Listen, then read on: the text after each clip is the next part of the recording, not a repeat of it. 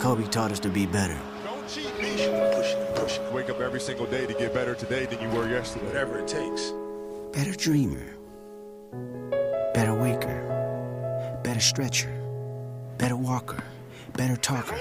Better walking the walk and talking the talk. Better blacker. Better sprinter. Better loser. Better winner. Just be better. Do the simple stuff right. Better form. Focus. Better friend. Better fighter. Better rider. Better eater. hmm Better leader. Better generation. Better nation. Just be better. Can you do that? Let's go. Back at it. Better player. Better shooter, better scorer, better goat. Yep, better goat, better mentor, mhm, better minor, major, mover, shaker. Better skater, better artist. Yeah, teacher, better preacher, better believer, better first, better future, better hero. Again, better hero, better mother. Yeah, better father, better father, better father, better father, better father. Better me, better you, better us. Mamba out. Better. Forever.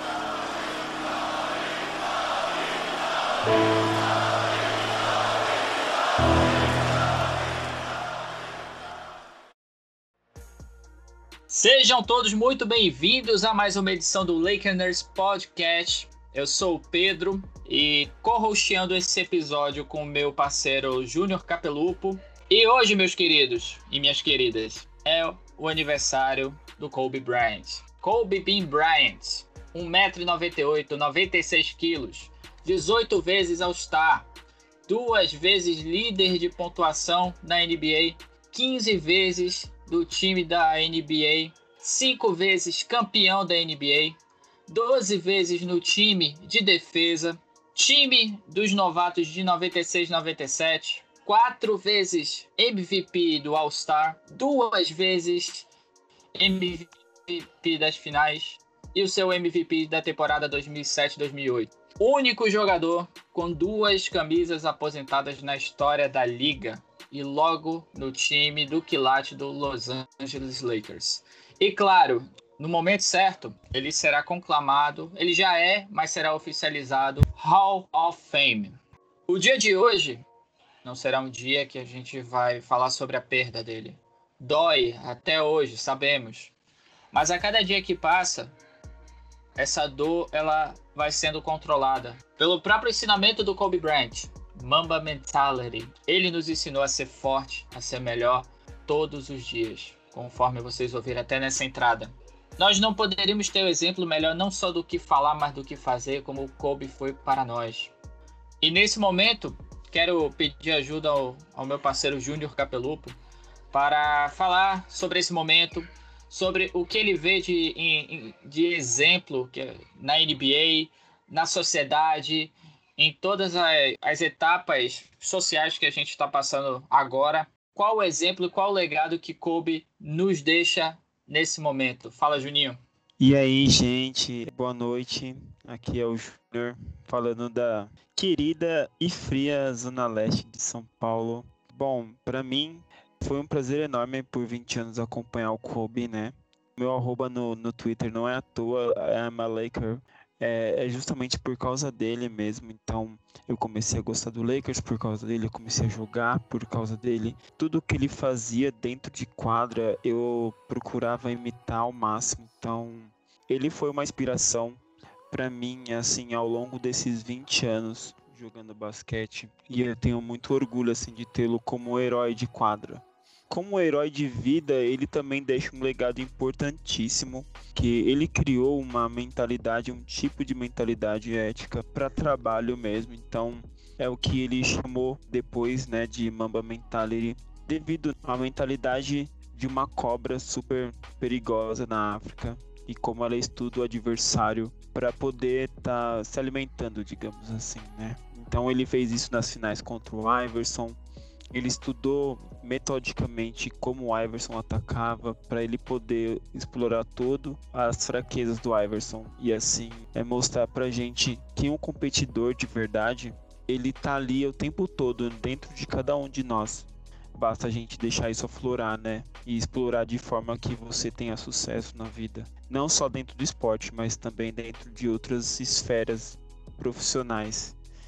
Então, o legado que ele deixa mesmo é de uma imensidão que a gente não sabe até onde vai chegar, depende bastante de quem está usando essa Mamba Mentality para conquistar seus objetivos e, e, metas aí ao longo da, da, da vida, da carreira profissional, da, seja uma coisa simples ou seja uma coisa muito complexa.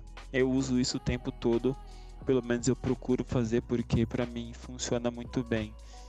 Então, bom, ao longo desse EP a gente vai falar um pouquinho mais.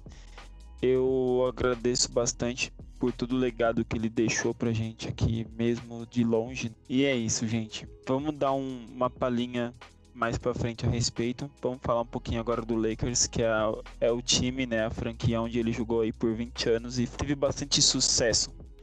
Bom, voltou aqui com o Pedro hoje para a gente fazer uma análise um pouquinho mais sobre o jogo de sábado, para a gente saber o que o Lakers pe penou é, e onde teve sucesso para abrir 2 a 1 na série.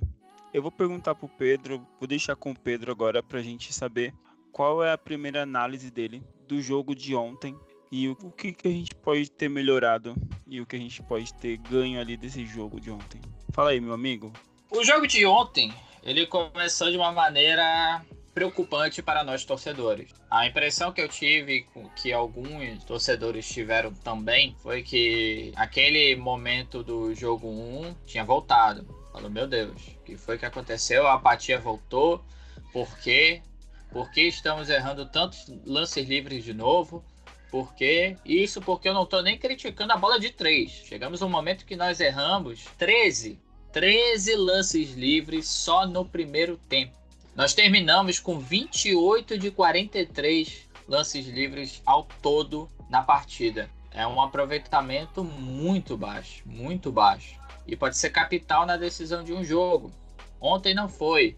Nós conseguimos, após o, o intervalo, impor o nosso ritmo. Foi um ritmo muito bom do segundo tempo, completamente diferente do primeiro. As bolas de três do Caldwell entraram, o Caruso chegou a pontuar. Isso porque eu estou falando da tábua ofensiva. O nosso time de especialistas ainda não está especialista, como todo mundo sabe. Danny Green ainda não está jogando o que deveria jogar é confiança. Ontem ele já fez pelo menos 50%, do, duas de 4 nesse quesito. Mas de field goal geral ele fez 3 de 8. É algo que precisa melhorar. Mas sem dúvida nenhuma, o seu trabalho de defesa ontem foi muito bom. Não foi excepcional, mas foi muito bom. Ele terminou com plus-minus de 7, mais 7. 8 pontos e uma boa atuação defensiva já é algo que, se ele estiver sofrendo de algum problema psicológico, ou até mesmo físico, ajuda ele manter a, a mentalidade vencedora ao longo das partidas. Acredito que não seja físico.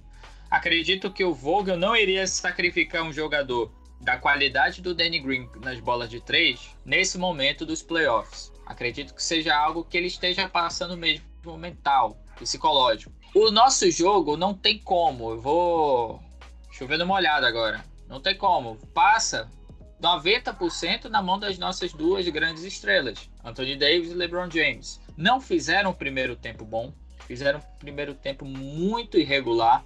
E no segundo tempo, a chave virou. A chave virou, o Anthony Davis, que estava pior que o LeBron James, jogou o que não tinha jogado antes. Voltou a ser aquele AD do Game 2 Aquele AD que precisa tirar a pressão dele, precisa trabalhar isso e botar na cabeça que ele é melhor que os caras que ele divide a marcação, o garrafão, enfim. Sua jogada de mid-range ontem vieram a partir do segundo tempo, algo que ele sabe fazer muito bem, ele tem um talento incrível naquela região. Ele não chegou a pontuar de três pontos, mas em compensação o field goal dele foi de 11 de 18, o mesmo do LeBron fez 29 pontos. Ele não teve, ele teve 50% de média nos lances livres, muito em conta do primeiro tempo. Ele fez um jogo absurdo na defesa, sendo que foram 11 rebotes, sendo 8 defensivos, fora três tocos e duas roubadas de bola. O Lakers ele eu vou usar um um termo que o Nick ele gosta muito de usar, que é o momentum. É aquele momento do jogo que o time precisa corresponder. O time precisa mostrar por que, que ele foi o, o primeiro colocado da temporada regular. Não foi sorte. Não foi à toa. Tem muitos times bons na Conferência Oeste. E ele precisa conversar mais, falar mais, ser mais comunicativo todo o time. E eu senti isso na segunda etapa. Creio eu que chegou no intervalo, eles conversaram entre si, falando: Ó, oh, a gente, tá, a gente tá jogando de forma irregular assim, porque a gente está voltando a cometer os mesmos erros. Então vamos parar de cometer esses erros. Foi um, um cenário completamente diferente do segundo tempo. Isso foi perceptível. Eu acredito, não, não querendo ainda esmiuçar para o jogo 4, a, a, atitude que precisa ter em quadra, todos os detalhes que precisa ter em quadra para bater o Portland, eles já estão na mesa. Basta usar, basta executar. Não, não vejo mais dificuldade. Eles conseguiram explorar muito bem as fraquezas, as vulnerabilidades do time do Oregon, principalmente forçando as faltas dos adversários que infelizmente sofrem, infelizmente para eles, fique bem claro, felizmente para nós. Eles sofrem para marcar o time de Los Angeles e eu acredito que tudo precisa passar na mentalidade das duas estrelas e, claro, o, o backup do time de apoio. Eu queria ressaltar, claro, além da grande atuação de LeBron e de Anthony Davis, o Caruso. O Caruso, ele cria esses momentos. Ele é aquele cara que vai partir para cima, vai fazer aquela aquela dunk bonita, que vai gritar, que vai ser aquele cara que não vai parar, não vai desligar em nenhum momento, ele tá no 220 sempre. É aquele cara que vai fechar o Lillard, o Lillard ontem fez 8 de 20 de field goal, muito por conta do Caruso. Teve participação do KCP sim, mas muito em conta do talento e da dedicação do Alex Caruso. Quero enaltecer o trabalho dele hoje porque foi muito bom, de verdade, foi muito bom. E ele vai ser peça-chave em todos os playoffs. Toda a série contra o Portland e as futuras que virão, se Deus quiser.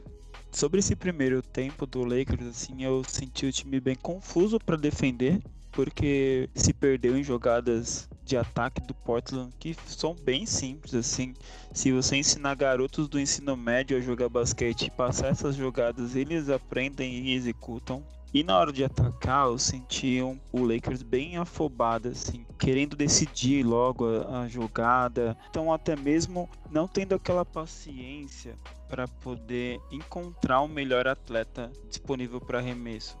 Isso creio que foi o nervosismo para eles tá começando ali o, o, segundo, o terceiro jogo da série e tendo essa responsabilidade de passar ali a liderar. E, e esse nervosismo também foi aumentando conforme eles foram errando lances livres, perdendo jogadas defensivas, até que teve um momento que conseguiram se recuperar e aí terminar o primeiro momento perdendo por poucos pontos. Se não me engano, foram dois pontos de diferença.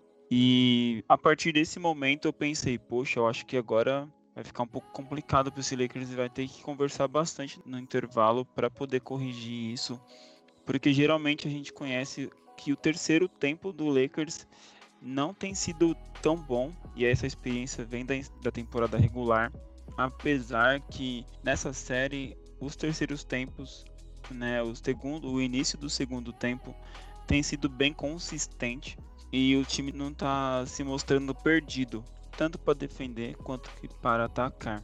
Então, para mim é, foi uma grata surpresa que o Lakers tendo déficit assim, um lapso tão grande no primeiro tempo, eles conseguiram superar totalmente a partir do, terceiro, do início do terceiro quarto e aí poder assumir o placar, manter essa, essa liderança. Lógico que teve as oscilações, né? mas foi uma oscilação que não deixou o torcedor tão preocupado, porque as duas principais estrelas e os seus companheiros começaram a jogar basquete, aparentemente. Eu até comentei ontem que o time acordou no terceiro quarto, fez um, fez um terceiro quarto bem atípico do que a gente havia visto em outros jogos, e aí fez com que a gente mantesse esse, esse placar em, em alta. Eu atribuo isso, lógico, ao James, né, que não jogou soft. É, ele jogou muito individualista, foi para cima. O time percebeu que tinham muitos outros jogadores do Portland com faltas e acabou indo bem nesse sentido. Melhorou consequentemente aí nos arremessos livres e aí a bola foi sendo passada aí gradativamente pro, pro AG, porque o James precisava descansar, então quando o James saía, o AD ficava um pouco mais na, na, na quadra para poder liderar. E foi quando ele começou a acertar mais a mão, entrou no ritmo de jogo, mais concentrado, mais focado na, nas movimentações defensivas, ainda que né, dando uma oscilada aqui ou ali com o próprio Howard, porque o Howard ajudou bastante ontem. E, os, e aí foi o jogo foi fluindo dessa forma ainda com Lillard McCollum, um excelente jogo. É, eles terminaram aí com provavelmente quase 50 pontos de quase 50 pontos jogando juntos. Então seguraram bem os dois principais atletas adversários para conseguir abrir uma vitória a mais nessa série que parece né, ser bem difícil aparentemente com esses jogadores mesmo eles lesionados. Então, tendo isso, eu creio que tem algumas coisas ainda para melhorar e eu vou até questionar o Pedro, pedir para ele dar uma opinião a respeito de como foi a leitura do Vogel para a entrada de alguns atletas e a não entrada de alguns atletas para esse jogo 3 e como esses atletas podem nos ajudar mais no próximo jogo de amanhã. Tópico interessante esse, Juninho. Ontem foi um dia que eu me estressei um pouquinho, um pouquinho, um pouquinho com, com o esquisito que foram as votações. Continuo sem entender o porquê do John Waiters ser tão preterido assim. Ele não jogou ontem. Um segundo sequer. Ele não jogou. Foi decisão do técnico. Não, não houve nenhum tipo de informação a mais que justifique a, a não entrada dele. E tivemos nove minutos de J.R. Smith, que não jogou nada. Zero de três de field goal, sendo zero de dois da bola de três não deu assistência, não pegou rebote, não fez nada defensivamente, o que já era de se esperar. É para uma questão de, sei lá, experiência dele em playoffs. Não entendo isso como justificativa. Me desculpe. Eu, sou, eu, eu acredito muito mais usar o John Waiters ontem em quadra do que qualquer outra coisa. Não chegamos a um, a um momento dentro dos playoffs de jogar como jogam algumas equipes com oito, no máximo nove jogadores. Estamos jogando com 10 jogadores. Rodamos bastante o elenco. O Anthony Davis foi o único que passou dos 40 minutos. O LeBron mesmo jogou 34. Pra gente que conhece a, a trajetória do LeBron, sabe que 34 minutos em playoffs é pouco tempo. O Danny Green teve 32. Chegou naquele momento do jogo, no finalzinho, que ele entrou com o Danny Green e com o KCP. Eu falei, oh meu Deus, por que, que a gente tá com essa formação de novo? Ontem a gente tava com Caruso, LeBron, Anthony Davis, Danny Green, Cadu Pope. E eu fiquei parando para pensar por que, que a gente está nesse momento agora, agora é que é o momento de definição, não lembro mais ou menos qual era a diferença, mas ainda era curta, no quarto quarto, metade do quarto quarto. Quando, não sei se você lembra, que teve aquele lance que teve na, na mesma jogada do Portland, três tocos do, do Lakers. Eu falei, opa, os caras querem queimar minha língua. Mas mesmo assim, não acho que fosse aquele momento de colocar a Danny Green KSP. Ou um ou outro, sabe? Aumenta mais aquele garrafão, bota o Kuzma. Eu sinto falta nessa série, algo que a gente já vem, já vem conversando ao longo desses episódios de playoffs. Eu sinto falta daqueles playmakers daqueles jogadores que criam seu próprio arremesso em um momento muito bom. Mesmo que o Kuzma não tenha ido tão bem ontem, teve somente 7 pontos, não acertou nenhuma das três bolas de 3 e teve o field goal de 2 de 6. Mesmo assim, é o tipo de jogada que ela é necessária para mostrar para os outros times que sim, tem, existem arremessadores ali que você é, não é só limitar a, a performance do LeBron e do Anthony Davis. E mais, foi uma coisa até enaltecida pelo Frank Vogel ontem na coletiva após-jogo. Que ele gostou da forma como o Caruso jogou. O Caruso ficou mais com a bola. Teve 27 minutos. Ele até pontuou, fez 10 pontos.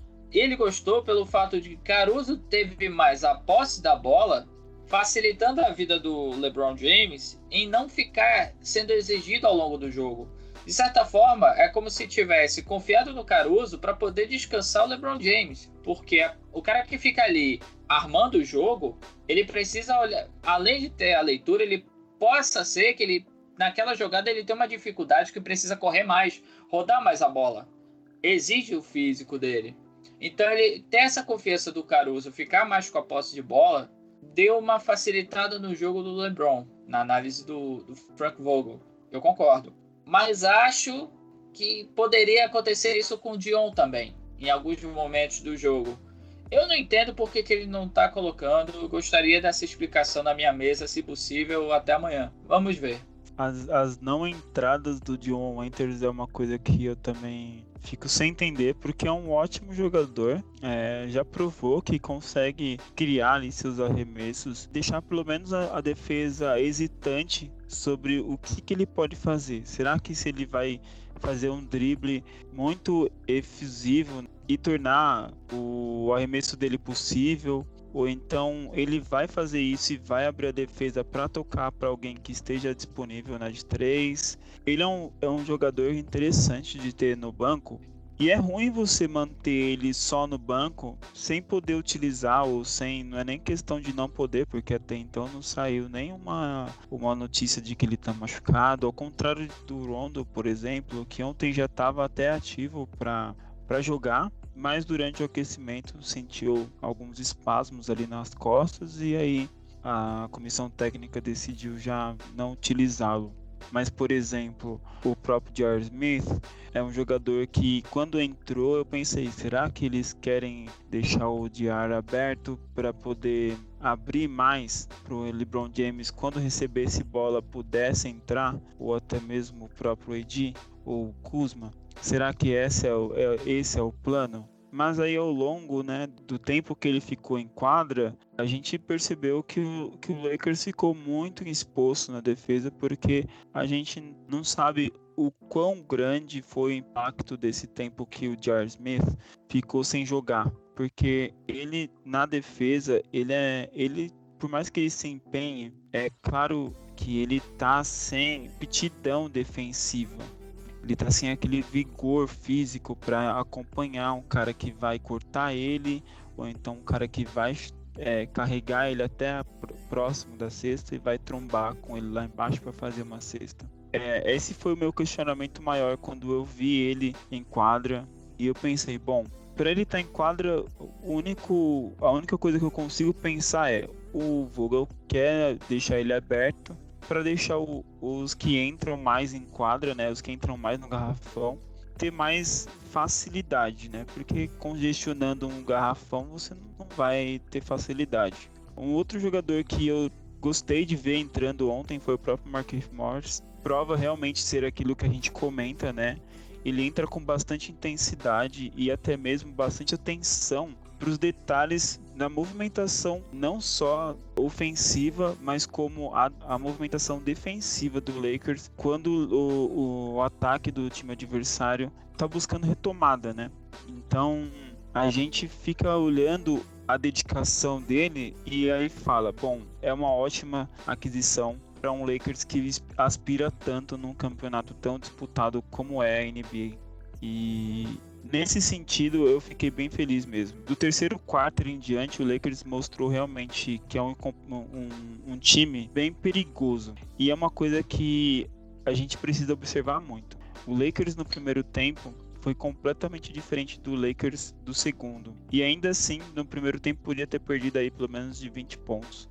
E mesmo errando todos os livres, ou a maioria, conseguiu se manter próximo do placar. É, e a gente não sabe, é um mistério isso realmente. Como o Lakers, que perde tantos pontos na, na, na linha de lance livre, pode se manter num placar como esse. Isso vai acontecer porque é o Blazers ou vai acontecer sempre porque é uma característica do time? Você entende, Pedro? Eu entendo e eu acho que é uma faz parte também do trufo do Lakers. Do mid-range para dentro, é, é difícil você encontrar uma equipe que tenha o nível do Lakers. Você pode ter, por exemplo, o Bucks, talvez o Raptors, do mid-range para dentro. Agora, beleza, você vê do mid-range para dentro ofensivamente. Pega agora a defesa. Se você pega, somar do mid-range para dentro mais a defesa, é muito difícil para esse Lakers. nós como torcedores, esse é um podcast obviamente parcial, de torcida, tem muito a ver com o coração, torcedor tem receio, mas torcedor também tem confiança. Se a gente parar para analisar, por exemplo, outras equipes, ou a forma que outras equipes param para analisar o Lakers, é muito difícil você extrair uma vulnerabilidade desse time. Que por mais que ele esteja ruim em lances livres, que ele esteja ruim em bolas de três, você tem ali jogadores talentosíssimos que vão segurar a onda na defesa e que vão enterrar, vão fazer ponte aérea, post, mid-range, como o próprio Anthony Davis ontem deu festival de mid-range. Isso faz uma diferença grande no volume do jogo e até no psicológico. Acredito até que o playoff seja muito psicológico do que físico. Você tem que fazer jogadas ali que você bota na cabeça de, do rival que fala, cara, como é que a gente vai parar e parar esses caras aí, sabe? É muito, muito complicado. Inclusive, foi algo que a gente comentou durante o jogo de ontem, Júnior, que a maldição do terceiro quarto ontem foi reversa. Que fizemos 40 pontos. 40 pontos em cima do Portland, ganhamos 40 a 29. E é algo que sempre nos trouxe dificuldade. Quero até que você fale desse terceiro quarto aí. Se você teve uma grata surpresa assim que começou o terceiro quarto. O terceiro quarto, como você bem falou, eu comentei no, no grupo ontem, eu dei risada. Foi o terceiro quarto mais reverso que, eu, que eu já tenho que eu, tenho, que eu vi do Lakers. Porque, como eu citei anteriormente, o Lakers vinha tendo terceiros quartos muito ruins, assim. O time realmente não voltava do vestiário e o Lakers tomava umas lavadas, assim, fenomenais, de verdade. É, inclusive, colocou muitos jogos em risco porque não voltou bem pro terceiro quarto. E ontem, eu acho que em função de estar perdendo do, do segundo quarto para o terceiro perdendo, o time voltou sim mais aguerrido, voltou mais ligado, mais organizado defensivamente, tanto que aplicou alguns tocos aí, algumas tomadas de bola, turnovers e até mesmo conseguiu fazer alguns fast breaks bem interessantes. E aí eu fiquei, poxa meu, esse time, tendo o que passou no primeiro e no segundo quarto, fazer isso no terceiro quarto contra um Portland como esse, que aí tava com o time quente, Garrett Trent Jr. veio, veio bem entrou bem no jogo. O próprio CJ McCollum e o Lillard dispensa comentários, jogaram muito bem, mesmo lesionados. Lillard com o dedo e o McCollum nas costas. O Nurkic não teve um desempenho tão grandioso porque ele estava mais preocupado em segurar o, o ataque do Lakers e o próprio Whiteside que estava fazendo um jogo melhor defensivamente e no ataque também. E aí o Lakers conseguiu não só ganhar o terceiro quarto, como também tornar o jogo para ele. Quando a gente fala, ah, vou trazer o jogo para mim, é que o Lakers realmente tomou o jogo para ele. Ao contrário do que, aconteceu no primeiro jogo, que aparentemente a equipe tentou, mas os próprios, mas tropeçava e, e perdia para os próprios erros. Nesse jogo, o Lakers foi muito melhor no segundo tempo e aí culminou na nossa vitória. e aí abriu 1 a 0 a mais na série, né? Então agora estamos 2 a 1 na série. Sobre o próximo jogo, eu espero que o Lakers corrija os erros co cometidos no primeiro tempo do, do terceiro jogo. Vai ser um jogo muito especial para o Lakers com a possibilidade de dar um passo à frente e concluir essa série aí 4 a 1.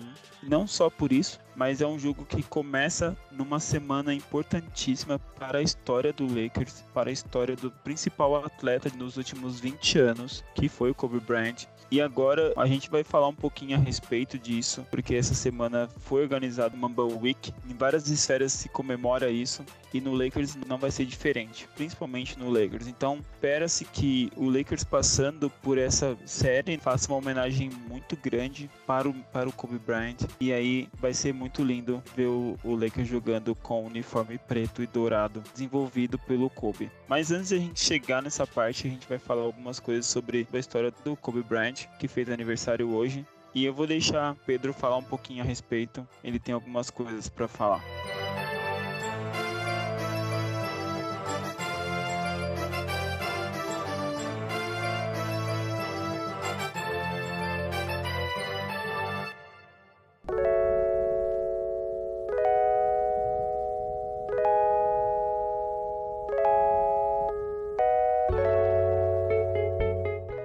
Meus amigos, Kobe Bryant está completando 42 anos de existência e eu falo isso sem cometer nenhum equívoco, porque por mais que ele tenha saído desse plano, o seu legado é tão forte, é tão único, a sua essência permanece em nossas mentalidades, não só fã do, do Kobe, fãs do Lakers, mas fãs do verdadeiro basquete, que gostavam de ver não só o talento, mas a, a dedicação de cada vez ser melhor, de cada vez conquistar coisas melhores através do seu esforço. Esse é Kobe Bryant, essa é a sua essência, isso que ele estava levando no DNA da Gigi também, perda muito grande.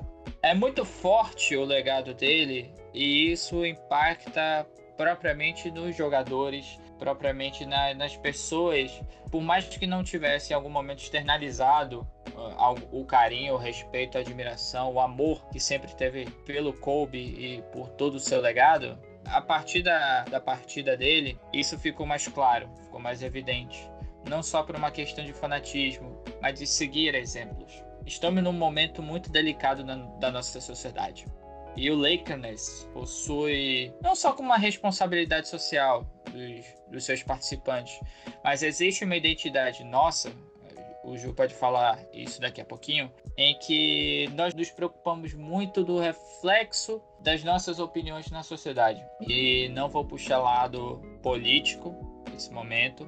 Meu, minha opinião é humana. Nós precisamos ter mais amor próprio, ter mais amor humano, mais amor e respeito entre as pessoas, independente se você gosta do que ela faz ou não. Acho que não lhe compete, não compete a ninguém. A gente precisa ter mais respeito. E não à toa nós tivemos grandes marchas aí em nome da justiça pelo George Floyd, Breonna Taylor e tantos outros afrodescendentes que foram brutalmente assassinados. Uh, e isso também reflete no, no que o Kobe nos, de, nos deixou.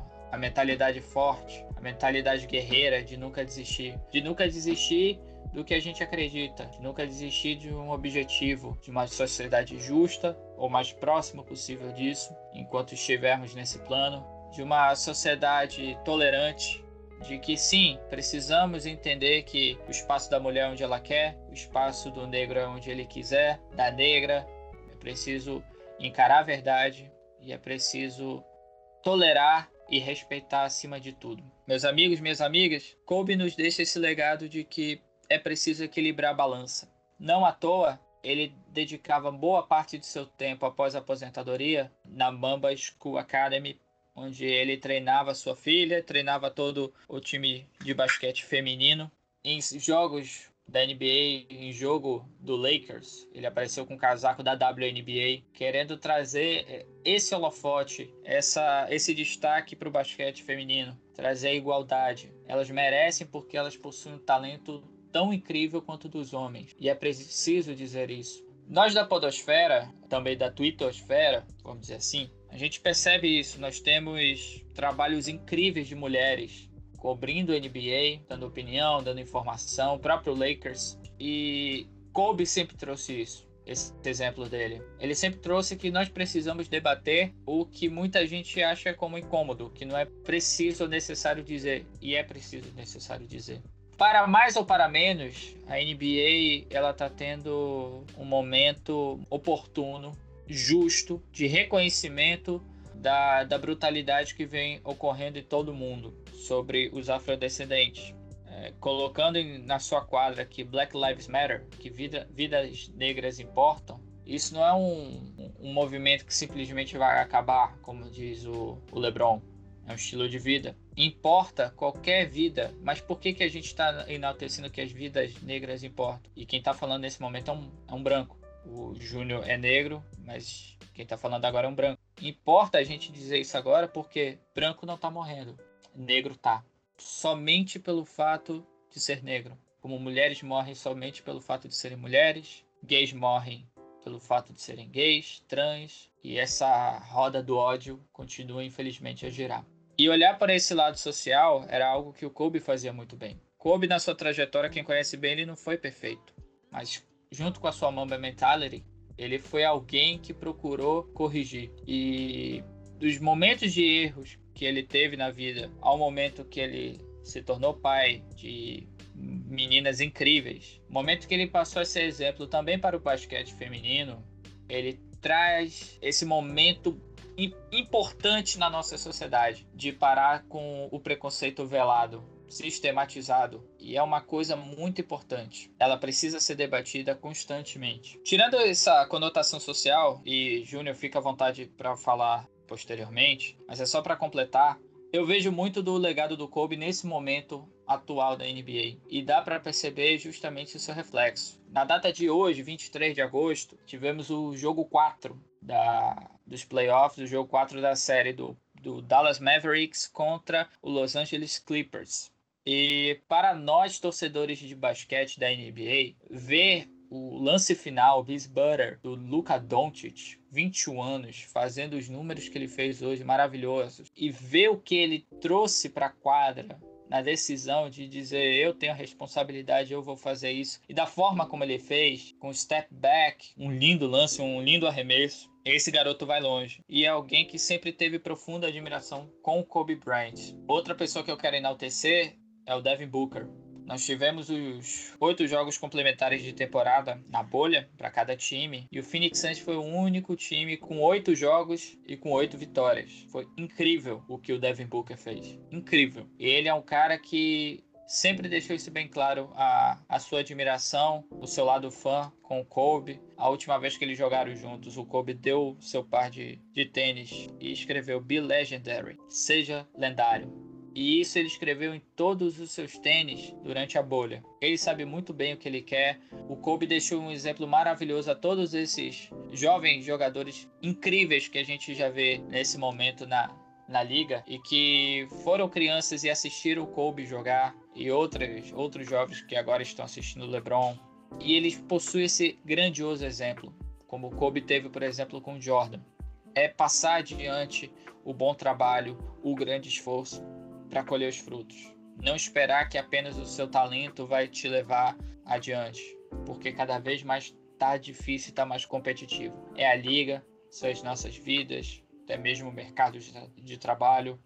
É cada vez ser melhor, é cada vez se esforçar mais, exigir mais de você. Eu vi ontem isso no Anthony Davis, dele querer tirar sua própria pressão durante o, o intervalo, ele trabalhar esse lado, dele focar. Outra pessoa que eu vi o Ju pode até relembrar junto comigo que a gente deu risada disso, foi o LeBron, que eu tava falando, caramba, do nada o Carmelo me tira o Carmelo do Denver Nuggets para jogar, jogou muito. E aí eu vi aquela cara do, do modo playoff de brabo do LeBron, e aquilo foi bonito de se ver. Então, o Kobe ele é um reflexo para nossa sociedade de, por mais que você erre, supere, seja melhor para os jovens jogadores vão liderar a NBA em determinado momento, seja daqui a 3, 5, 7 anos, enfim. A gente sabe quem são esses prospectos. E ele é exemplo para o agora, para o nosso Los Angeles Lakers. Não só a motivação de dar esse título por ele, para ele, mas de tudo que ele fez, todo o legado que ele deixa, todos os exemplos que ele deixou e continua deixando porque a lenda dele não morre, a lenda dele é para sempre. E a gente vê isso nos jogadores hoje da NBA.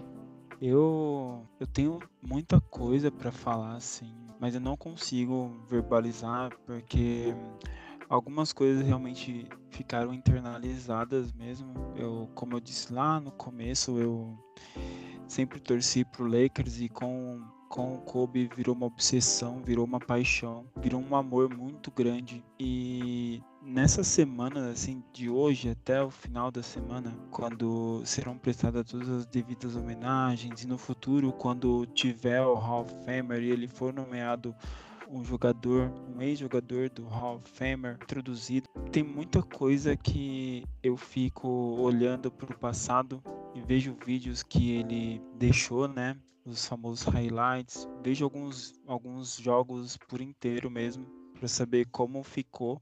E aí eu, eu fico lembrando de, das sensações que eu tive quando eu assisti aquele lance, por exemplo, pela primeira vez, e aí tem, fui para a quadra correndo para tentar reproduzir. O Mama Mental ele é uma união é uma junção de várias coisas: paixão, é o foco, é a honestidade, a coragem, é o otimismo. Você unindo tudo isso é otimista para acreditar no, no, no dia seguinte de que você vai ser melhor, é ter coragem de se desafiar, de acordar cedo e trabalhar e ao máximo pode. É ser honesto com o próximo, é ser ético com o próximo, ser ético com aquilo que você faz, ter foco para você nunca perder aquilo que você deseja para você mesmo e ter paixão, gente. A paixão assim que vai te mover é, durante todo esse trajeto que você está percorrendo aí e que a gente também está percorrendo aqui e que cada um de nós sonha alcançar.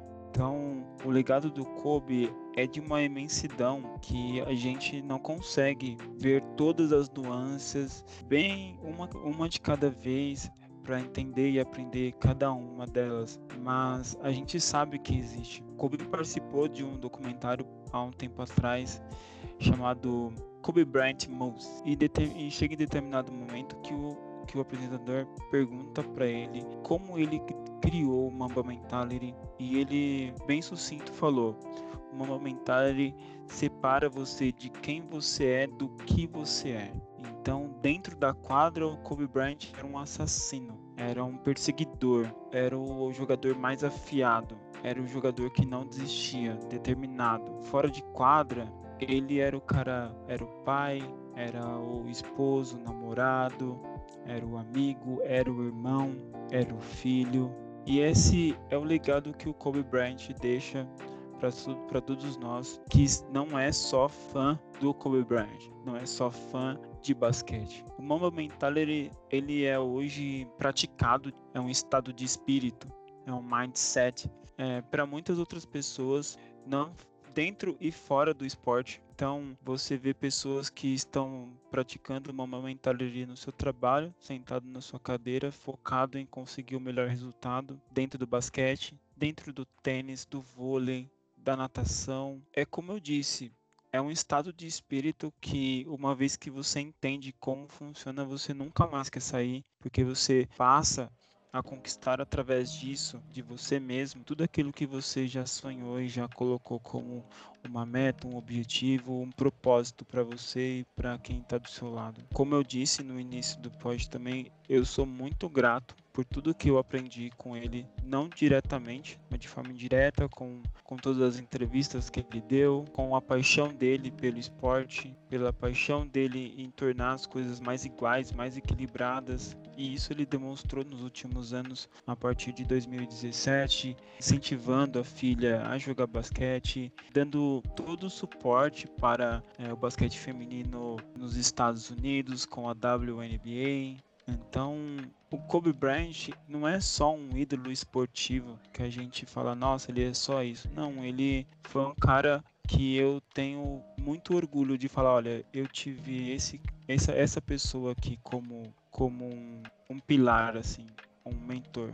E por mais que ele tenha deixado esse plano, para mim ele nunca terá deixado, porque ele vive em todas as ações que eu faço hoje, então é, é inspirado totalmente nele. Eu sei que muitos outros atletas, muitas outras pessoas que também têm conhecimento de quem foi Kobe Bryant e o que ele representa também, agem da mesma forma. Então hoje eu celebro muito a vida dele, fico muito agradecida por ter tido a oportunidade de aprender diretamente dele e se e o quanto mais eu puder passar para frente, essa, as lições que ele deixou, eu, eu estaria aqui pronto e totalmente focado nisso. Então, graças a Deus, a gente vai ter bastante o que falar nas, nos próximos jogos aí, tendo essa Mamba Mentality é, em mente, é, esse mindset, para a gente ver que o Lakers está muito, muito, muito focado nisso. Não à toa está é, planejando algumas homenagens,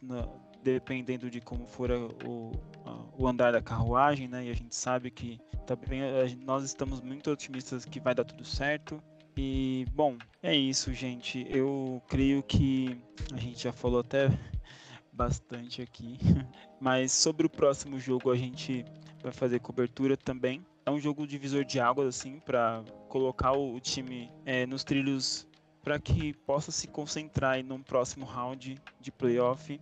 Eu sou o Júnior aqui da Fria Zona Leste de São Paulo, porém muito querida. Se você quer seguir a gente no Twitter, nós nos como arroba Lakernet. O meu amigo Pedro vai falar o arroba dele, porque ele vai dar um momento jabá dele, eu sei.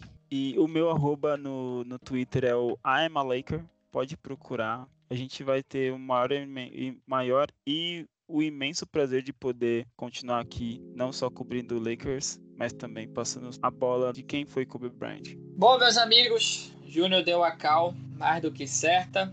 Fique todo mundo muito bem. Teremos uma semana emocionante, sem dúvida nenhuma. Amanhã jogo 4, 10 horas da noite, horário de Brasília. E será um jogo muito importante, um jogo muito emocionante.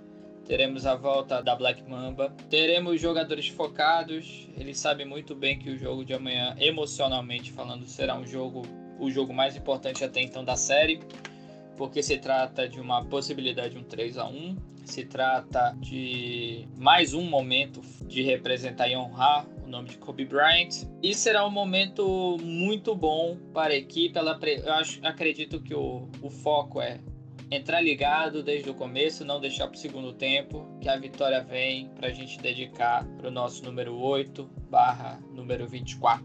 É isso, gente. Meu momento jabá hoje vai ser diferente.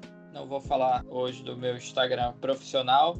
Eu quero fazer um pedido para todos vocês. Sigam o Twitter do Lakerness, conforme o Juninho falou, arroba Lakerness, não tem segredo. E nos siga nos agregadores de podcast. Siga onde você mais gosta de ouvir. De preferência, segue todo logo no Deezer, no Spotify. Essa semana teremos novidades sobre outros agregadores, tá? Mas por enquanto nos ouve lá no Deezer, no Spotify, que precisamos dessa, dessa força de vocês. Quanto mais você nos ouve e é inscrito dentro desses agregadores, mais forte fica o podcast, porque ele vai aparecer nas buscas teremos mais ouvintes, isso nos motiva a fazer cada vez mais e melhor para vocês e trazer pessoas também especiais, como foi no último episódio, nós trouxemos o Remerso do Lakers no ar. E é isso, gente. Vamos aproveitar esse momento, fique todo mundo em paz. Amanhã o Lakers vai trazer sua terceira vitória com fé em Deus, com certeza vai trazer. E é isso, gente. Valeu, galera. Forte abraço, ficamos por aqui até a próxima. Comes up with a loose ball, goes inside, reverse blocked by James. This building is filled with Laker jerseys. James drives, layup, count it, and the foul. Once again, a steal and a behind-the-back pass leading to the two-on-one, and Kuzma puts it down, and the foul. Caruso runs a break. Caldwell Pope goes to the wing here. James